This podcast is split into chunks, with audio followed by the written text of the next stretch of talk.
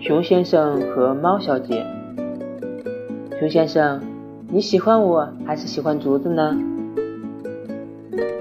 熊先生，你为什么要吃竹子呢？竹子那么硬。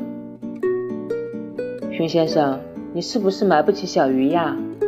那我得分你一半。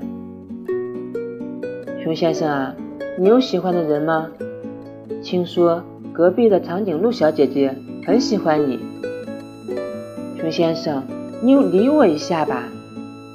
熊先生，你再不理我，我就把你的竹子抢走。吧唧一声，熊先生的竹子掉地了。熊先生怯生生地看向猫小姐，说：“我，我现在可以吃了吗？”